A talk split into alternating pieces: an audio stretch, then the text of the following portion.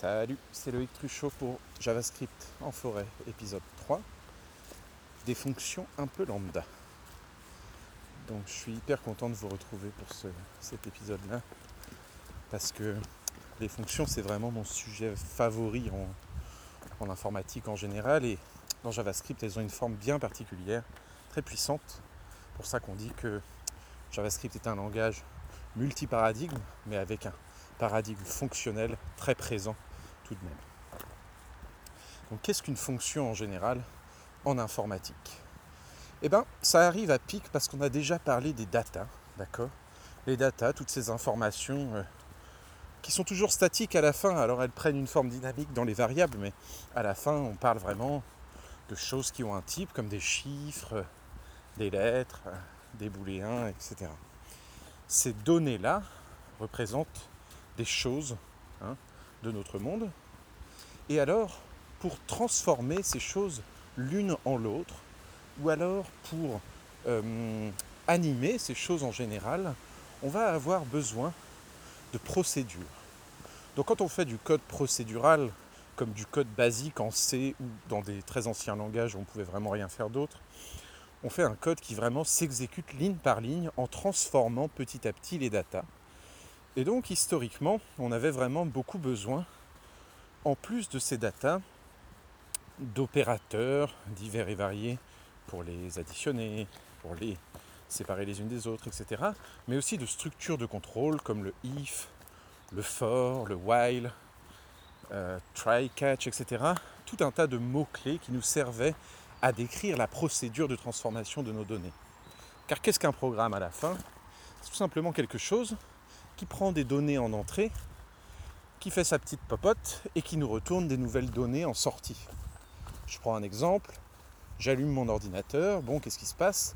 L'électricité jaillit dans les petits transistors, et alors le, principe va être simple, l'ordinateur va lire les différents 0 et 1 qui ont été encodés dans un disque dur, et puis euh, les transformer petit à petit euh, un système d'exploitation visible avec votre petit bureau devant vous avec les petites icônes qui deviennent cliquables, votre fond d'écran, euh, l'accès à toutes les choses installées qu'on peut démarrer, etc. Donc on voit bien qu'on a des datas. Hein. S'il n'y avait pas ces 0 et ces 1 euh, enregistrés qui décrivent la procédure, il se passerait absolument rien. Et puis on a une procédure elle-même qui consiste à les prendre et à les transformer en pixels visibles à l'écran par exemple, mais aussi euh, en petites fonctions euh, qui tournent très très rapidement dans un timer en attente des événements utilisateurs, etc.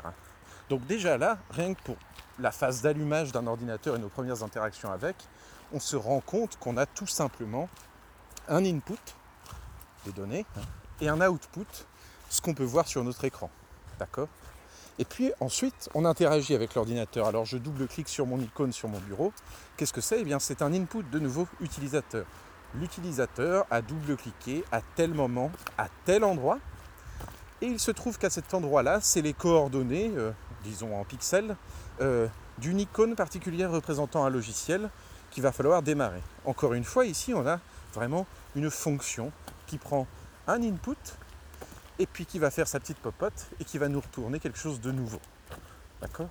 Eh bien ce principe-là, c'est l'explication de toute l'informatique en général. D'accord? Il faut maîtriser aussi bien les données et les structures de données, comme les objets, les listes, etc., qu'on a déjà vues, mais aussi les fonctions. Et ces fonctions, elles prennent des formes parfois fort différentes, parfois complètement liées à un logiciel, Parfois, c'est des fonctions qu'on peut réutiliser de logiciel en logiciel. D'accord? Elles représentent des procédures préenregistrées que l'on répète. Donc, par exemple, une addition toute bête hein, pourrait être une fonction à qui je donne en input deux chiffres et qui me retourne en output un seul chiffre. Et comme c'est une opération qu'on fait très fréquemment, ça vaut le coup qu'elle soit écrite quelque part, quelque part et prête à être utilisée. Ainsi, le plus peut être envisagé comme une sorte de fonction. Hein. Et le problème, j'ai envie de dire, c'est qu'on s'est un petit peu éloigné de ce principe très très simple de comment fonctionne l'ordinateur, à force de transformer ces fonctions en mots-clés. D'accord? Le if, c'est quoi? Sinon une fonction qui prend une condition et une chose à faire si cette condition est vraie, une autre chose à faire si cette condition est fausse. Si on présente notre if sous cette forme de fonction, alors il est très pratique, il, marche comme une expression. Hein. Je peux m'en servir pour mettre directement le résultat dans une variable sans avoir à déclarer la variable avant le mot-clé if et puis à faire quelque chose avec cette variable dans un cas, faire quelque chose avec cette variable dans l'autre cas, avec beaucoup d'effets de bord et une, difficulté à lire mon code. Donc les fonctions, voilà, ça va être toutes ces actions hein, que l'on peut faire sur nos données. Mais pas que. Malheureusement, le monde très fermé des 0 et des 1 de l'informatique ne se suffit pas à lui-même. S'il se passait que des choses dans un ordinateur quand on l'allume et qu'on l'éteint et qu'on ne voyait rien, qu'il n'y avait pas un écran avec des pixels devant nous, ou des petits bruits, ou des interactions avec le monde réel, il ne se passerait jamais strictement rien dans nos rapports avec l'ordinateur. Donc, on a besoin à un moment de ce qu'on appelle des effets de bord. C'est-à-dire que notre ordinateur n'est pas seulement une machine à calculer, c'est aussi une machine capable d'activer un bras, d'allumer un écran, d'éclairer des pixels, etc. etc. D'accord? D'autres formes d'effets de bord existent, c'est justement ces, inputs qu'on donne aux fonctions.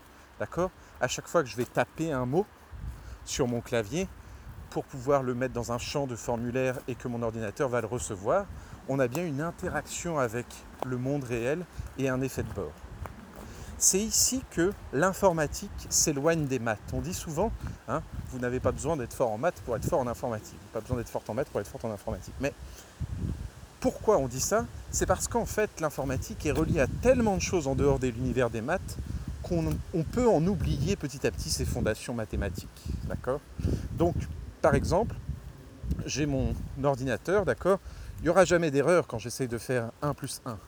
Par contre, si mon ordinateur est relié à des bras mécaniques qui interagissent dans le monde réel pour prendre deux choses et les mettre dans un seul sac, alors là je m'expose, d'accord, à des erreurs vraiment. Euh, euh, euh, mes bras qui s'en mêlent l'un dans l'autre, qui rencontrent un obstacle, etc., etc., que je ne peux pas contrôler dans toutes les situations décrites.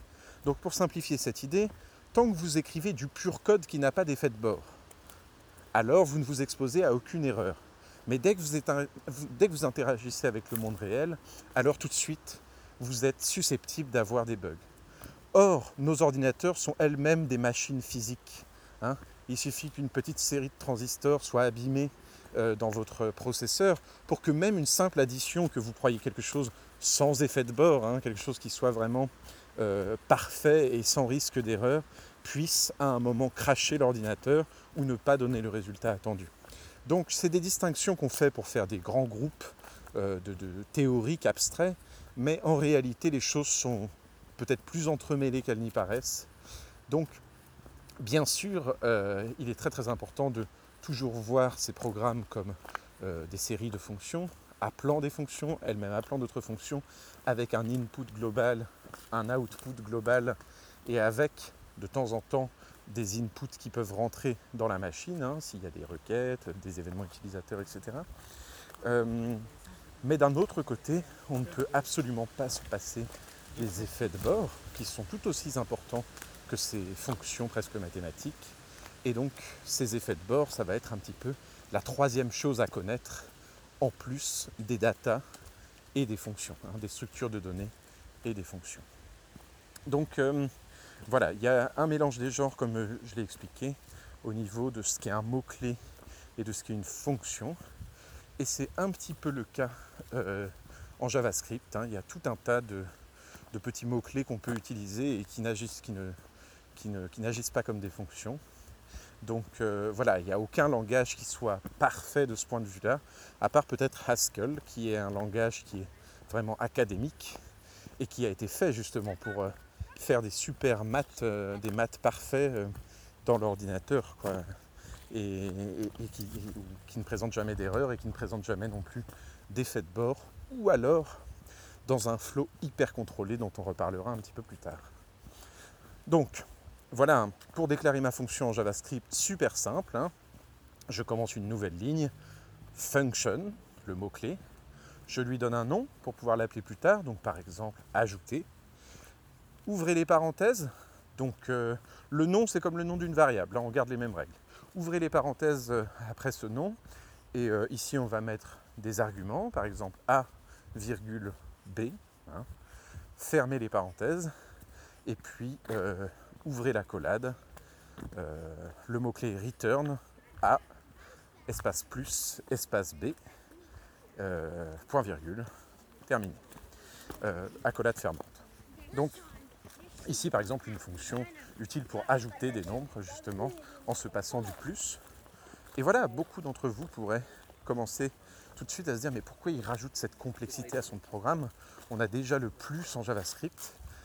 Et j'ai envie de dire, le plus, vous savez, qui sert déjà pour à la fois concaténer les strings, à la fois ajouter les nombres, mais aussi, il y a un système de coercion mathématique en JavaScript qui peut nous nous poser des petits soucis.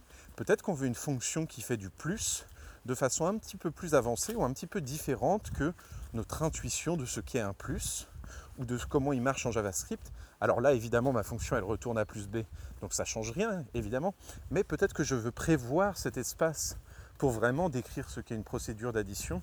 Et plusieurs librairies JavaScript très connues le font, hein, comme Ramda qui a sa fonction add, et encore bien d'autres. On peut se dire pourquoi ils ont réécrit cette fonction, mais en fait ça peut être tout à fait sensé, bien sûr. Donc, euh, donc voilà la première manière de déclarer une fonction en JavaScript, c'est la manière legacy, on va dire, hein, qui date euh, des débuts de JavaScript. Euh, mais bien sûr, il y a une deuxième manière qui est arrivée avec, qui est arrivée avec ES6, hein, c'est l'euro function. Et pour bien comprendre comment elle marche, euh, il faut d'abord qu'on entre un peu plus en détail sur comment marche la fonction originelle de JavaScript. La fonction en JavaScript est un objet, déjà. Son type réel, c'est object. D'accord? Donc ça veut dire quoi? Ça veut dire qu'elle est en fait une structure de données elle-même ayant euh, bon, son body, son, le corps de, la fonction, mais aussi plusieurs euh, méthodes qui sont rien qu'à elle, comme call par exemple, ou autre. D'accord? Et hum, cette fonction-là, ça veut dire aussi qu'elle peut être trimballée d'une fonction à l'autre, qu'elle peut être mise dans une variable, qu'on peut se comporter avec elle comme on se comporterait avec le moindre booléen par exemple. Je m'explique. Je peux tout à fait faire var add égale function, parenthèse, parenthèse, plus besoin vraiment de lui donner de nom ici puisque je vais la mettre dans la variable add, d'accord? Et puis ici le même code que tout à l'heure, hein, accolade, le même code que tout à l'heure, fermer l'accolade. Si je travaille de cette manière-là, ma fonction marche exactement pareil. Pour l'exécuter, je n'ai plus qu'à rajouter une parenthèse ouvrante et une parenthèse fermante à la suite du nom que j'ai choisi pour cette fonction. Et ici, le nom choisi, c'est en fait le nom de la variable puisque j'ai mis ma fonction dedans. D'accord? Dans les deux cas, vous pouvez faire le test sur votre ordinateur. Je vais pouvoir faire add, parenthèse, 3,4, fermer la parenthèse, et puis obtenir exactement le même résultat. Donc peut-être mettre ça dans un console.log par exemple ou autre. Ok. Donc c'est intéressant, mais derrière tout ça, il y a un petit peu plus de magie que ce qu'on pourrait imaginer. Pour commencer, ma fonction, je, je l'ai dit vite fait, elle est anonyme. D'accord? J'ai mis une fonction anonyme dans une variable add. D'accord Et simplement, j'ai en fait ici une sorte de référence à ma fonction en mémoire, puisqu'elle se comporte comme un objet. Ce qui veut dire que maintenant, je peux faire var ajouter égale add point virgule. D'accord Je ne mets pas les parenthèses. Je ne veux pas exécuter ma fonction. Je veux que ma variable ajoutée, elle aussi, pointe sur la fonction qui est en mémoire, prête à être exécutée le jour où j'utiliserai mes doubles parenthèses. D'accord Donc ma fonction, elle est maintenant anonyme, elle traîne quelque part dans la mémoire, et puis différents, et différentes parties du programme la partagent, peuvent l'exécuter, peuvent lui passer des arguments et obtenir un résultat. Ce qui bien sûr est assez peu commun, hein. ce n'est pas quelque chose qu'on va faire tous les jours comme ça, de multiplier les noms pour appeler une seule, euh, une seule fonction, et a fortiori peu commun dans un monde où on s'est habitué à ce que nos fonctions référence, euh, des objets qui sont extérieurs à elle, etc. Et où finalement rajouter encore une complexité comme ça en passant notre fonction soit à une autre fonction, soit en mettant notre fonction dans une autre variable, etc. C'est-à-dire pointer plus exactement sur cette fonction dans une autre variable, ça peut sembler être quelque chose de confus qui ne va pas nous apporter grand-chose. Donc je vais essayer d'être un petit peu plus précis sur l'intérêt que ça peut avoir. Les fonctions que l'on écrit, il y en a deux grands types. D'accord? Il y a celles qui font des effets de bord, dont j'ai parlé tout à l'heure, c'est-à-dire qui représentent une interaction finale avec l'utilisateur, soit en entrée, soit en sortie. Et il y a celles qui sont dites pures dans le langage de la programmation fonctionnelle et qui correspondent à des fonctions qui pourraient exister en maths. D'accord? Les fonctions dites pures, à chaque fois que je les utilise avec les mêmes inputs, elle me ressortira toujours le même output. La fonction add, je lui donne 3 et 4, elle me retourne 7. Dans tous les cas, je peux l'exécuter un milliard de fois, elle me retournera toujours 7, je ne peux pas me tromper. D'accord? Donc on parle ici d'une fonction pure. Par contre, imaginons une fonction qui utilise une variable déclarée en dehors d'elle-même. Par exemple, je fais var a égale 5. Puis j'écris une fonction dont le corps fait a++. Donc ce petit opérateur plus plus dit d'incrémentation ajoute 1 à la variable a. Il est l'équivalent de faire a égale a plus 1. Du coup, si j'exécute plein de fois cette fonction, eh bien à chaque fois, hein, la valeur de mon a augmente. Donc ma fonction, elle interagit avec le reste du monde. Elle n'est pas vraiment mathématique au sens strict. Elle pourrait l'être si jamais je contrôle cette autre partie du monde de façon très très fine. Hein. Euh, je sais qu'en maths, dans les fonctions, on parle aussi de variables libres et de variables, de variables liées, etc. Donc on peut avoir des structures plus complexes que mon simple exemple et qui peut rester pure. Mais là, si j'ai vraiment dans le scope global ce A, d'accord, et puis seulement quelques fonctions capables de le faire évoluer, on voit bien que le résultat de ma fonction est hors de contrôle. D'ailleurs, je lui passe même aucun input. Et l'output, si jamais je return A par exemple, est tout le temps différent. D'accord.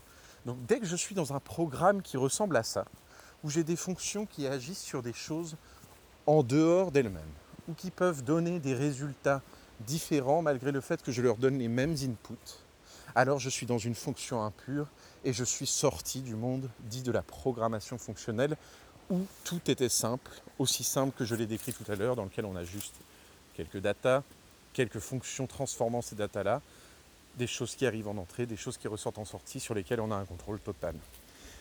Or, presque tous mes programmes, à un moment, finiront un petit peu par ressembler à ça. Le but du bon programmeur fonctionnel, c'est évidemment d'éviter au maximum euh, ces cas, mais on sait qu'on finira toujours par y arriver. Donc, qu'est-ce que va être un très bon programme très fonctionnel?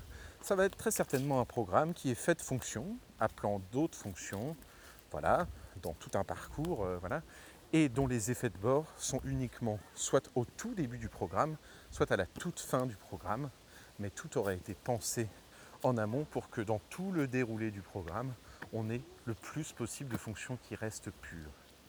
Et alors, ces fonctions pures, elles seront plus facilement testables, elles, seront plus facilement combinables, etc. Des sujets qu'on abordera bien sûr plus tard. Donc, je reviens à mon exemple d'origine. Puisqu'on peut mettre une fonction dans une variable hein, et la passer de cette manière-là, comme on le ferait avec un booléen ou autre, eh bien, ça veut dire quoi? Ça veut dire que euh, on va pouvoir aussi recevoir une fonction comme argument dans une autre fonction. On va pouvoir aussi dire à une fonction qu'elle retourne une autre fonction, etc., etc. On va avoir plein de cas qui ne seront pas euh, très intuitifs si ça fait longtemps qu'on fait de l'informatique sans faire de programmation fonctionnelle, euh, ou alors si on n'a pas du tout un background en maths, etc. Il va falloir apprendre cette manière de coder pour se rendre compte à quel point elle est puissante et expressive, mais évidemment ça va prendre beaucoup de temps et beaucoup de pratique.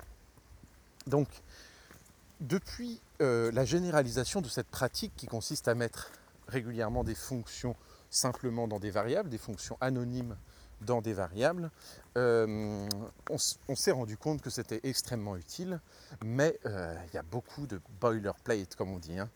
Écrire tout le temps ce mot-clé fonction, les parenthèses, les accolades, le return, etc., etc.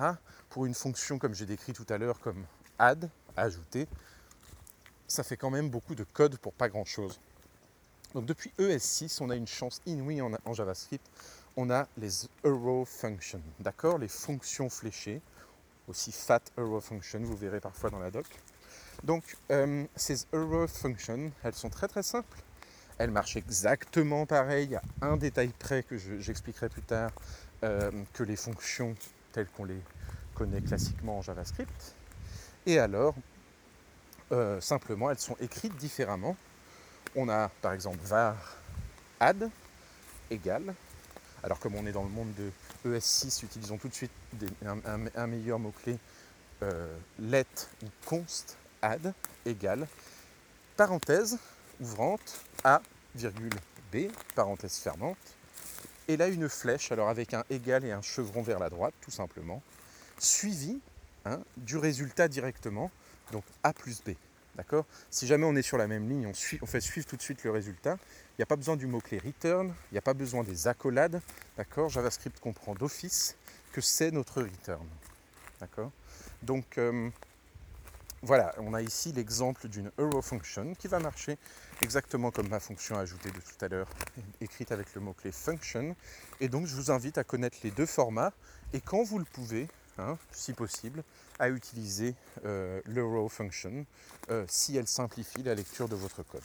Au contraire, si à certains moments euh, la lecture de votre code n'est pas vraiment simplifiée par le row function, optez pour l'autre, connaissez bien les deux en tout cas. Donc, une différence quand même à noter, une fonction nommée est présentée avec le mot-clé function, hein, par exemple function subtract, parenthèse, etc., etc cette fonction nommée-là, même si elle est déclarée après un morceau de code qu'il utilise, ça va bien marcher. Aucun souci. Au contraire, une fonction anonyme sous forme de row function qu'on met dans une variable, euh, et cette variable serait déclarée donc plus tard dans le code que le moment qu'on l'utilise, eh bien on, se retrouve euh, avec le fonctionnement normal des variables et donc on ne peut pas utiliser euh, cette, cette fonction avant qu'elle soit déclarée. Donc euh, on va dire que c'est une petite particularité hein, de, JavaScript de scanner votre code pour trouver d'abord les fonctions et qu'ensuite elles soient utilisables dès le début de votre programme, euh, les fonctions euh, déclarées normalement avec un nom, à l'ancienne on va dire, et donc ce, principe n'est pas valide dans le cadre des arrow functions.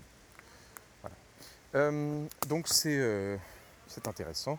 Et alors continuons un petit peu de parler des, fonctions en général avant de rentrer dans des considérations euh, euh, de, code plus avancées.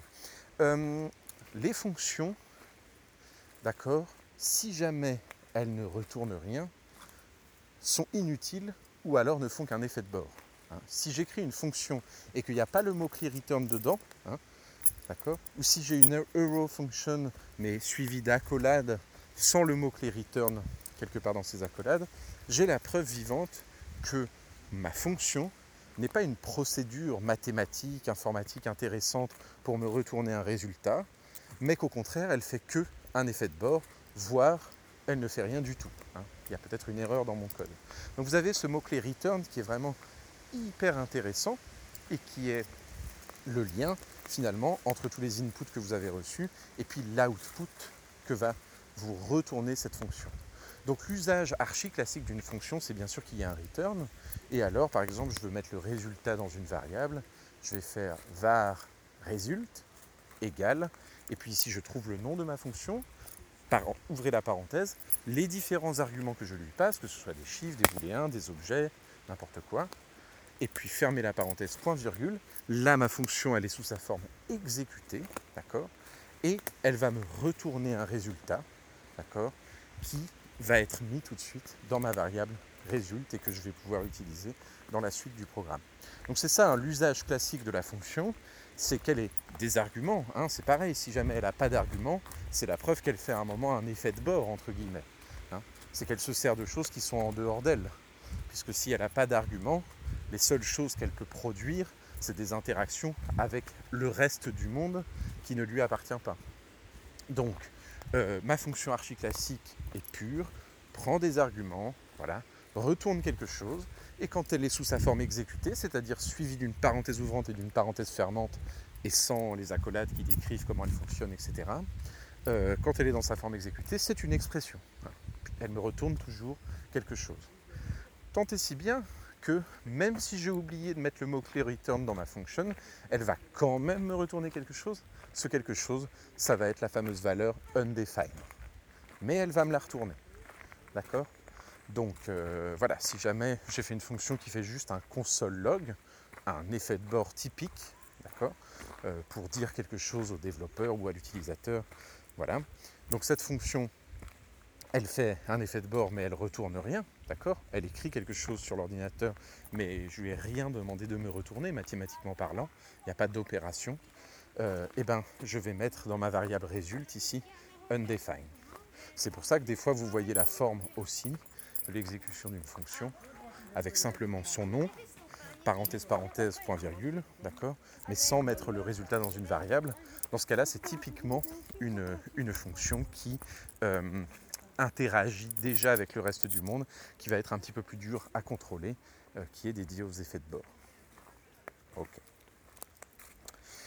Donc, euh, je, je, reprends maintenant sur, de manière plus générale, comment cela fonctionne. Euh, ma fonction, d'accord, je ne la déclare qu'une seule fois. Puis je l'utilise plein de fois j'essaye de la rendre la moins dépendante possible du, du, contexte.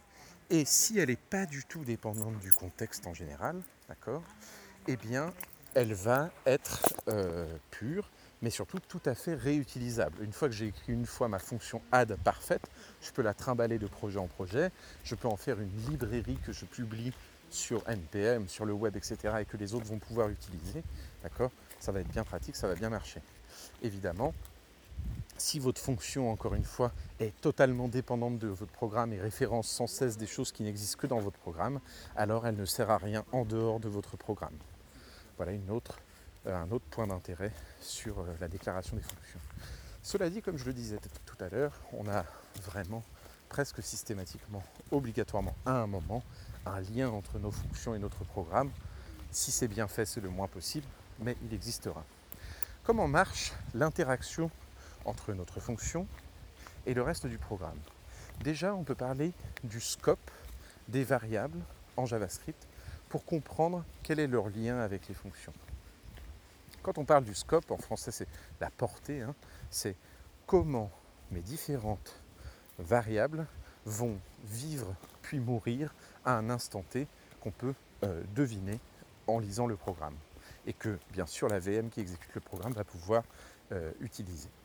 Donc, si je déclare en haut de mon fichier une variable avec le mot-clé var, d'accord, var x égale 12, puis je déclare juste après une fonction, hein, la fonction toto, d'accord, et que dans cette fonction je fais console.log de x, et eh bien maintenant quand j'exécute toto avec parenthèse parenthèse, et encore une fois toto parenthèse parenthèse, et encore une fois toto parenthèse parenthèse, ça va loguer trois fois la valeur de x dans la console. Qu'est-ce que ça nous apprend? Ça nous apprend que en JavaScript, quand une variable est déclarée globalement dans le fichier, d'accord, quelque part dans le fichier en dehors de toute fonction, eh bien toutes les fonctions déclarées dans le fichier vont pouvoir utiliser cette variable-là, malgré son existence, bien sûr, euh, en dehors de la fonction. C'est vraiment pas le cas dans tous les langages. Hein. Vous avez beaucoup de langages où si vous ne dites pas explicitement euh, quelle variables sont considérées comme dans le scope global et peuvent être partagées par la fonction, alors vous n'y aurez jamais accès. Au contraire, avec JavaScript, c'est d'office. Vous avez accès aux variables qui sont dans le scope global. Il y a aussi un scope super global, je n'ai même pas envie d'en parler, mais je vais le citer quand même. Si vous avez oublié le mot-clé var pour déclarer votre variable, vous avez juste dit tout d'un coup au début du fichier euh, a égale 15, alors là, A est carrément mis dans une sorte de scope super global, d'accord euh, Et il risque lui-même d'écraser euh, toute autre variable euh, qui pourrait exister dans l'objet window dans le navigateur, dans l'objet global en, en Node.js.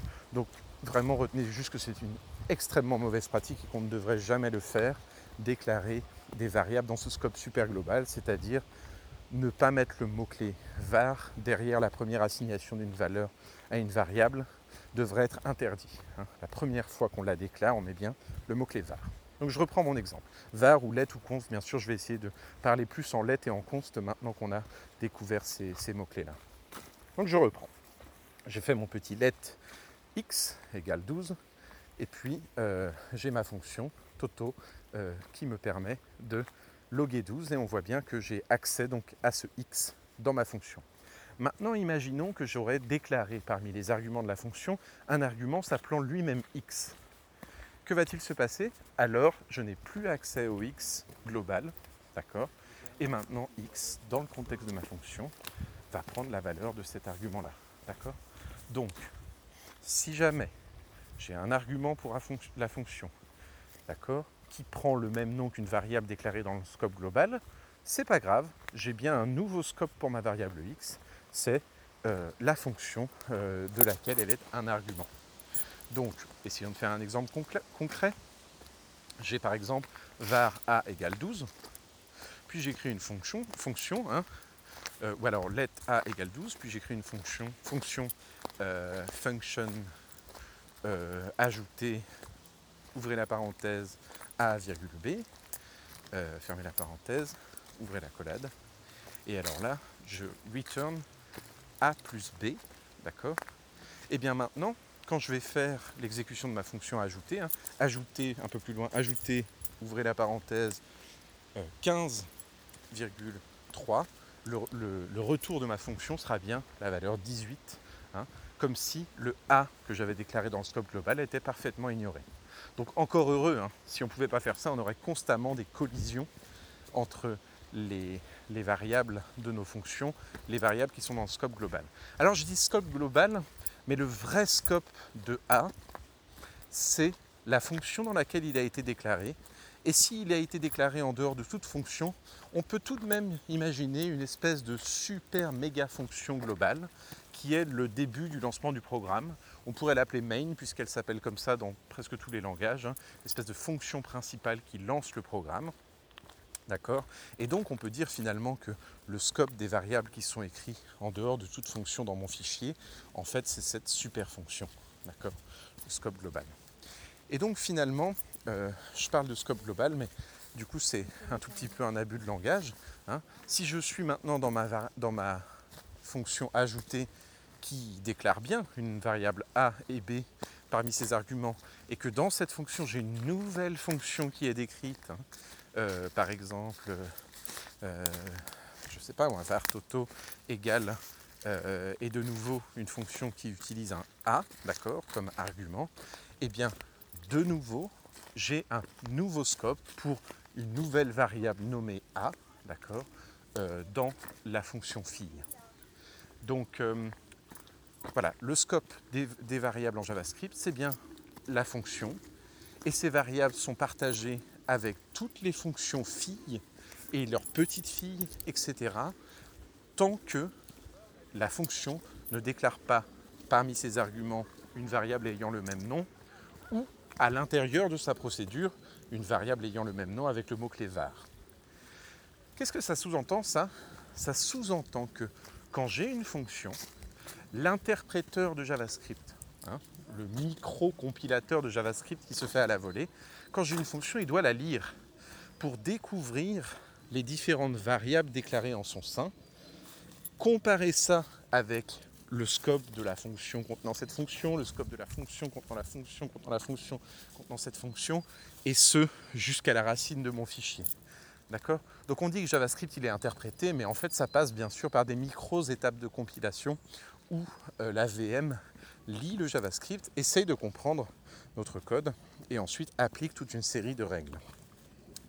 Donc cette règle très intéressante, hein, c'est celle du, euh, du contexte d'exécution, execution context, euh, et elle s'applique à chaque fois qu'une fonction est exécutée en JavaScript. D'accord? Notre, notre moteur recherche d'abord toutes les variables qui existent dans notre fonction, d'accord, et leur alloue un espace mémoire rien qu'à elle, en faisant fi, entre guillemets, des variables qui sont en dehors et qui auraient le même nom. D'accord Ensuite, elle cherche dans la fonction parente ou dans le scope global s'il n'y aurait pas des variables qui seraient utilisées par ma fonction, d'accord Et dont ma fonction va donc avoir besoin et qui sont simplement dans un scope plus global. Et donc qui n'ont pas un nom réservé dans cette euh, fonction, déclaré dans une autre fonction ou autre. Donc on a voilà, cette recherche par le moteur d'un contexte d'exécution dans lequel il peut se dire j'ai ma procédure, mais comment remplir les cases de chacune de ces fonctions avec des de chacune de ces variables avec des valeurs? Eh bien, je vais rechercher d'abord dans ma fonction, puis dans son parent, puis dans son parent, et ainsi de suite jusqu'à la racine du fichier, et encore plus loin jusqu'au scope super global dont j'ai parlé, euh, cet objet window quand on est dans le navigateur. Euh, au cas où quelque chose s'appelle de cette façon-là. Ça veut dire un truc un tout petit peu bizarre peut-être pour euh, les personnes qui commencent à utiliser JavaScript et qui essaient de comprendre les erreurs euh, générées. Il y a une erreur qui peut être déroutante, c'est la référence erreur. Je suis en train d'utiliser une variable qui n'existe pas, d'accord? Et donc j'ai une référence erreur. Par exemple, je dis tout d'un coup console.log de x et j'ai jamais déclaré x. J'ai une référence erreur. Par contre, si je fais console.log de x, mais que juste en dessous j'écris var x égale quelque chose, ou même var x point virgule directement, alors dans mon contexte d'exécution j'ai bien un x, c'est vrai il est déclaré après, mais il est là quelque part, d'accord? Et mon mini compileur, mon interpréteur, a eu le temps de lire, hein, a eu le temps de découvrir que ce X existerait un jour, et donc ne fait pas le même genre d'erreur, d'accord? J'ai un console log de undefined au lieu d'avoir un, console, euh, au lieu d'avoir une référence erreur avec impossibilité de faire ce console log, d'accord? Donc c'est un petit peu spécial, on va dire. Hein le JavaScript étant euh, interprété, il a besoin d'être parsé et les règles pour le parser peuvent mener à quelques incompréhensions si on ne les connaît pas trop. Donc voilà. Donc je finis sur cette question de contexte d'exécution hyper important. Hein. Euh, comment marchent les fonctions en JavaScript généralement?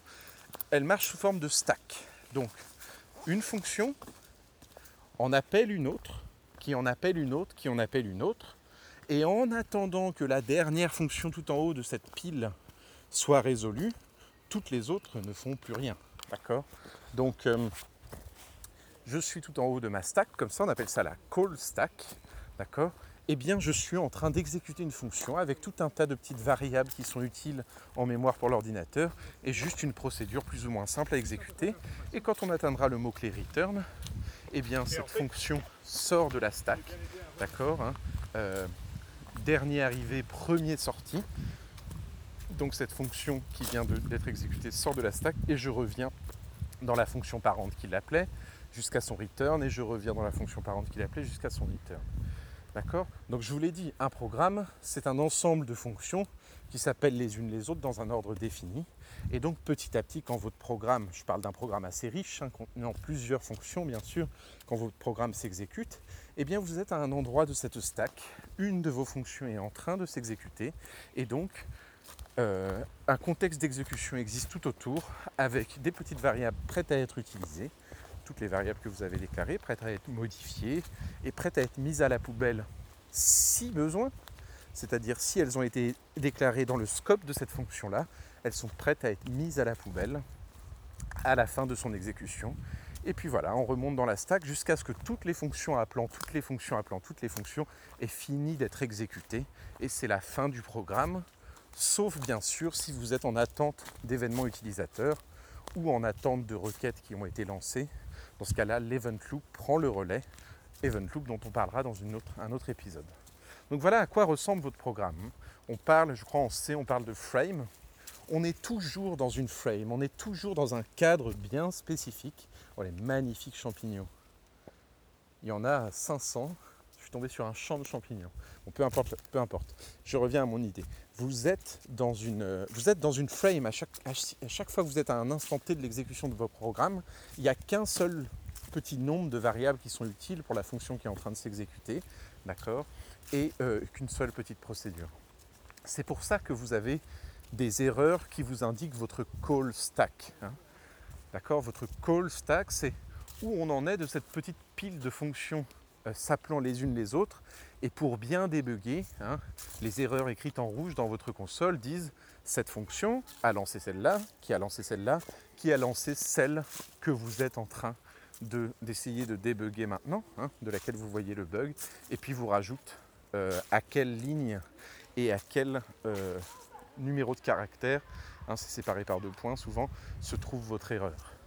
Alors, les plus débutants, lisez les erreurs s'il vous plaît, c'est hyper important. Hein. Read the fucking, non pas manuel, alors oui, read the fucking manuel, RTFM, mais aussi read the fucking errors, quoi. C'est tellement, tellement important de prendre le temps d'essayer de, lire ce gros pâté rouge. Alors ça fait peur évidemment, quoi. On, se dit, bon, je suis dans une situation euh, dans laquelle je ne voulais pas arriver, euh, c'est fatigant mentalement mais il faut lire à quelle ligne, à quel caractère de votre code il y a une erreur, dans quel fichier et quelle fonction a appelé la dernière fonction en date qui vous a mené là pour, euh, pour essayer de savoir d'où vient votre erreur et bien débugger votre code. D'accord? Donc cette call stack, c'est là où on en était, dans cette pile de fonctions s'appelant les unes les autres, et qui, à chaque fois, la dernière en date qui a été lancée, devra être la première à finir de s'exécuter avant qu'on puisse revenir à sa parente, entre guillemets. D'accord? Donc, un petit cadre d'exécution, un petit contexte d'exécution, on peut appeler ça une frame aussi, à chaque fois, ou un cadre. Voilà, avec des conditions très particulières en JavaScript. Quid d'une variable qui n'a pas été déclarée dans la fonction dans laquelle je suis actuellement Eh bien, à la fin de ce contexte d'exécution, elle ne peut donc pas être mise à la poubelle. D'accord? Ça veut dire que certaines variables dans votre JavaScript, si elles sont appelées ou appelables dans des fonctions dans lesquelles elles n'ont pas été déclarées, vont peut-être assez facilement encombrer la mémoire de votre ordinateur. Jamais le garbage collector automatique, hein, le ramasse-miettes en français, qui s'occupe de désallouer des espaces mémoire dans l'ordinateur, ne sera capable de dire tiens, là, je peux économiser un petit peu de mémoire puisque je vois que cette variable ne sera plus jamais utilisée. On sait, puisque si votre fonction est réappelée plus tard et qu'elle utilise cette variable euh, déclarée en dehors d'elle-même, eh bien, euh, eh euh, on a besoin que cette variable existe toujours. Donc ça nous amène aussi bien sûr au concept de closure. Donc le concept de closure, c'est simplement cette idée que une variable fille, une fonction fille, peut garder hein, une trace de la référence des variables euh, de sa fonction mère, les embarquer. Donc ça peut nous créer une espèce de, lieu protégé pour mémoriser euh, certaines valeurs. Donc on reviendra bien sûr plus tard euh, en détail sur comment ça fonctionne. Mais ça veut dire que euh, derrière, il y a des mécaniques vraiment complexes liées à la mémoire de l'ordinateur qui, sont en jeu et qu'il faut comprendre de mieux en mieux pour, se sentir bien expérimenté bien à l'aise, avoir un bon niveau de seniorité avec JS. Ok. Quelques remarques supplémentaires. Vous connaissez très certainement ce site Stack Overflow. Hein. Un cas de Stack Overflow, pour expliquer son nom, c'est tout simplement quand trop de fonctions ont été appelées Hein, quand vous avez une fonction qui se rappelle elle-même, par exemple, c'est très facile qu'elle euh, s'appelle 10 000 fois d'affilée. Du coup, ça augmente la taille de la stack. Il faut attendre qu'elle se finisse pour pouvoir revenir dans le parent, etc. Ou alors, si vous avez un programme extrêmement complexe hein, qui contient des milliers euh, d'appels à des fonctions imbriquées les uns dans les autres, vous pouvez euh, atteindre les limites physiques de la mémoire de la machine ou la limite virtuelle de la VM qui exécute votre code et on vous prévient que vous avez un cas de stack overflow, c'est-à-dire euh, la pile, ce que peut contenir la pile de frame, hein, la pile de, mémoire allouée à la future exécution de chaque fonction euh, ou à l'exécution en cours de chaque fonction est totalement dépassée. Et donc c'est le crash assuré. Donc très fréquent dans les fonctions récursives, pareil, dont on parlera un petit peu plus tard. Euh, voilà, une toute dernière chose sur le contexte d'exécution. On consacrera un, autre épisode à la question du mot-clé this en JavaScript et à l'orienté objet plus généralement. Mais euh, retenez que dans le contexte d'exécution, il y a aussi une valeur pour ce mot-clé this hein, euh, pour permettre à l'ordinateur de comprendre qui appelle cette fonction ou cette fonction est appelée depuis qui, par qui, etc. Donc, euh, donc voilà, juste à noter dans un petit coin pour se le rappeler plus tard. Il y a du monde dans cette forêt aujourd'hui, entre les châtaignes, les champignons, etc. Toutes les petites familles sont de sortie avec leurs petits paniers. Ok. Euh, alors, pourquoi j'adore cette question des fonctions? Parce qu'en fait, c'est votre arme la plus redoutable pour faire du bon code, de bien maîtriser les fonctions. Hein. En fait, le 0 et le 1 sont des outils un petit peu durs à se représenter pour représenter toutes les alternatives logiques au monde et toutes les comment dire tous les codes qu'on peut se donner en informatique euh, pour euh, voilà pour traiter des questions logiques et pour faire des calculs.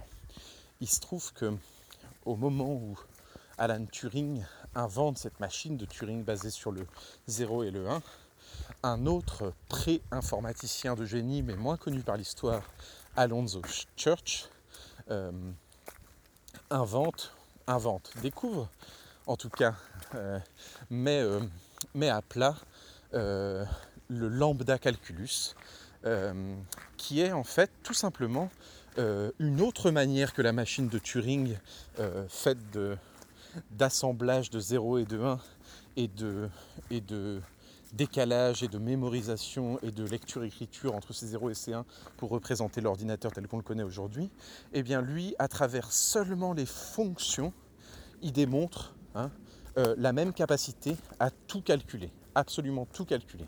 Et même à travers des fonctions unaires, c'est-à-dire des fonctions qui ne prennent qu'un seul argument, d'accord, et qui évidemment ne retournent qu'une seule valeur, qui peut elle-même être une fonction. Donc le lambda calculus, c'est cette théorie qui dit que simplement avec les fonctions, hein, on peut arriver à euh, faire tous les calculs du monde. Il suffit simplement de prendre quelques conventions. Par exemple, se dire que euh, euh, certaines fonctions ont une valeur de vérité, d'autres fonctions ont une valeur de fausseté. Alors on ne va pas rentrer dans les détails, mais imaginons une fonction, je lui donne A, elle me retourne A on peut dire hein, que, c'est une fonction qui s'appelle l'identité, on peut dire que euh, cette fonction a quelque chose en rapport avec la réalité. Elle me retourne toujours ce que je lui ai donné, d'accord? Contrairement à une fonction à qui je donne A et qui me retourne B, euh, ici je suis plutôt face à une erreur, à quelque chose qui pourrait représenter le false. Alors en lambda calculus, le true et le false sont un petit peu plus compliqués que ça. D'accord J'ai pris exprès un exemple hyper caricatural, mais on se rend compte hein, assez facilement que selon la forme des fonctions, elles peuvent tout aussi bien représenter euh, le if, par exemple, comme je l'ai cité tout à l'heure, le vrai, le faux. Elles peuvent elles-mêmes représenter des chiffres. Hein. Je vous invite à regarder euh, les vidéos que m'avait conseillé un, un ami, Kiet, donc les vidéos de, euh, comment il s'appelle encore, Gabriel Ledec, je crois, euh, sur, YouTube, sur le lambda calculus, qui sont excellentes et qui nous montrent bien comment on peut représenter un petit peu tout ce qui existe à l'heure d'aujourd'hui dans les ordinateurs, juste à travers des fonctions, que ce soit des valeurs, hein, que ce soit des datas, des structures de données, etc., ou bien des actions, des, procédures. voilà. Donc ce lambda calculus, il est extrêmement impressionnant quand on commence à le, maîtriser, euh, à le découvrir. On se rend compte que la fonction unaire, hein, qui ne prend qu'un argument et qui retourne autre chose, euh, est en fait euh, notre base de travail pour tout calculer, pour tout informatiser et ce sans limite. Hein. Elle est tout aussi valide, cette théorie, que la théorie de Turing. Donc il est resté un petit peu moins connu dans l'histoire, peut-être parce qu'il n'a pas eu aussi euh, cette importance qu'a eu Turing avec euh, le décryptage des codes nazis, etc. Mais voilà, c'est quelqu'un de, super important qui a théorisé euh, quelque chose d'aussi profond que Turing sur la notion de calculabilité en général, lui, à travers les fonctions. Donc encore une fois, on dit, vous êtes informaticien, informaticienne, vous n'avez pas obligatoirement besoin d'être fort en maths, mais je dirais quand même, il faut comprendre les fonctions. f de x égale 2 fois x, truc qu'on apprend à l'école, et à ne pas oublier, voilà, je peux remplacer x par n'importe quelle valeur. f de 10 égale 2 fois 10, hop, ça fait 20. f de 50 égale 2 euh, fois 50, ça fait 100. Et donc pour tout x, d'accord euh, Pour tout x qui serait le même, pour tout input que je donnerais deux fois d'affilée à ma fonction mathématique ici, elle me retournera bien sûr euh, toujours le même résultat. Si je change l'input, l'output change. si je ne le change pas, le résultat euh, le résultat reste le même. Ok. Donc, euh, suite à ça, euh, d'autres grandes personnalités connues, d'autres grands chercheurs, génies, etc., ont fait bien sûr vivre le lambda, calculus et l'ont intégré à l'informatique. C'est le cas de Haskell Curry, donc aussi un énorme personnage. Donc pour Church, il aura plutôt eu son heure de gloire, on va dire, dans les années 30-40, alors que Curie, ce sera plutôt dans les années 60, 70, 70. mais voilà, en tout cas, on est, on est sur des personnages qui ont fait entrer euh, une autre pensée dans l'informatique à travers le fait que les fonctions suffisent à tout faire, d'accord? Et cette pensée, c'est simplement à la base le lambda calculus et ensuite des langages fondés sur le lambda, calculus en termes théoriques, des langages pratiques fondés sur ce lambda calculus, comme justement le langage Haskell, qui a carrément repris le prénom de Haskell Curie, mais aussi bien d'autres langages fonctionnels, hein, comme Lisp de John McCarthy dans les années 60, euh, comme euh, voilà, aujourd'hui on parle de plus en plus de, nouveaux langages fonctionnels euh, comme Scala pour succéder à Java, comme Swift pour succéder à Objective-C, comme euh, F Sharp, sûrement pas pour succéder à F Sharp, à C Sharp pour, vu l'orientation orientée objet de, de, de, Microsoft de tout temps, mais tout de même. Voilà, Clojure, c'est pareil, un Lisp, mais sur, qui marche avec la, VM de Java, etc. Julia pour remplacer Python dans l'intelligence artificielle, aussi euh, très fonctionnel. Voilà, on a vraiment un grand shift vers le fonctionnel aujourd'hui. Tout ça, on le doit.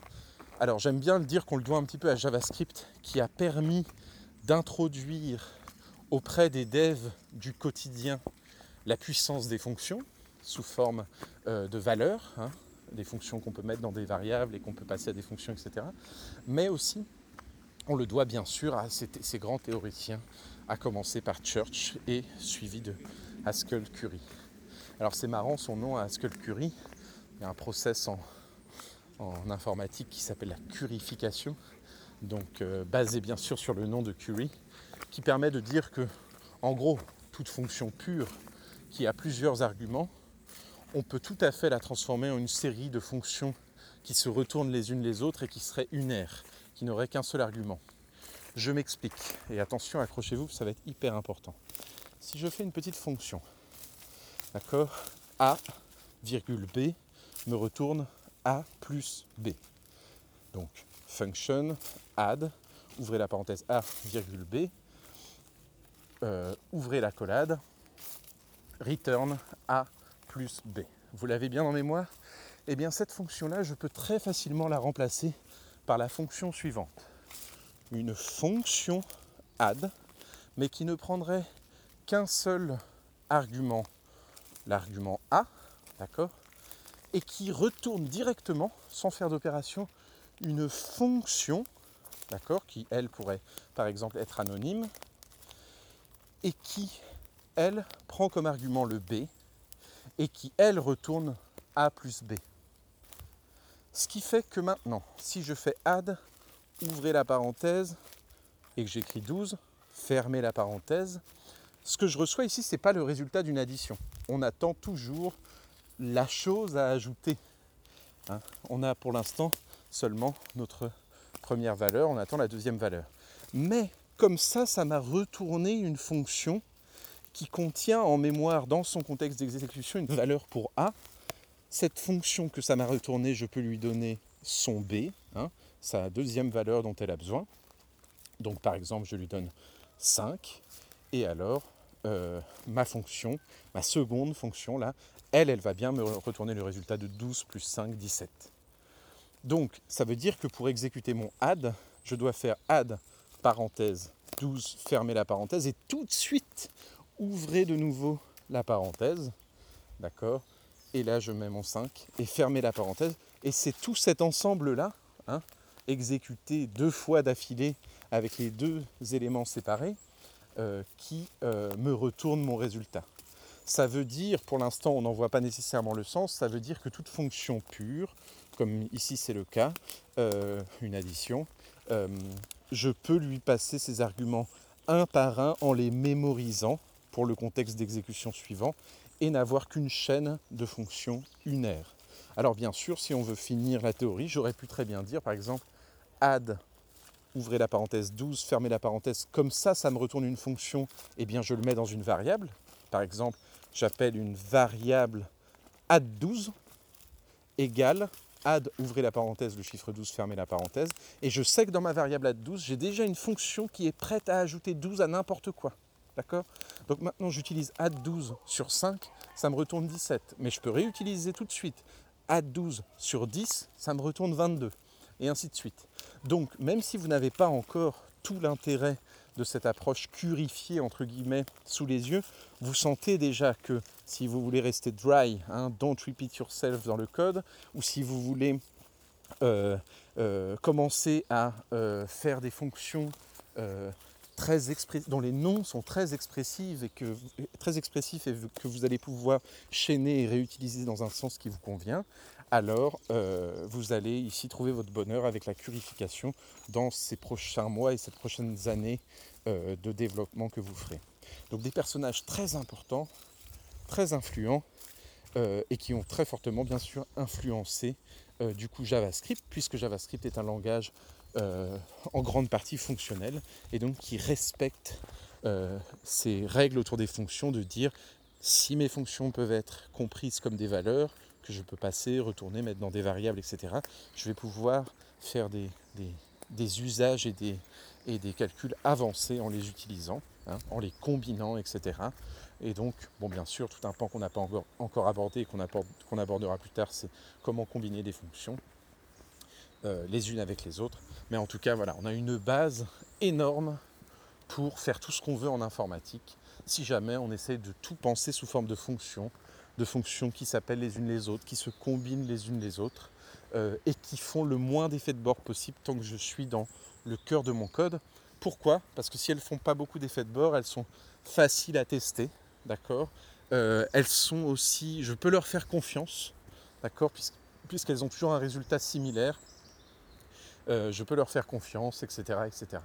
Donc tout ça est un peu théorique, retenez les idées générales et on rentrera dans les détails bien, sûr plus tard.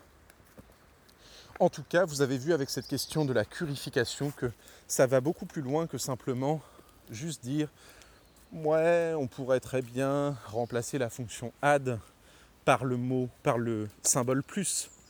Il est impossible de purifier le symbole plus entre guillemets, d'accord?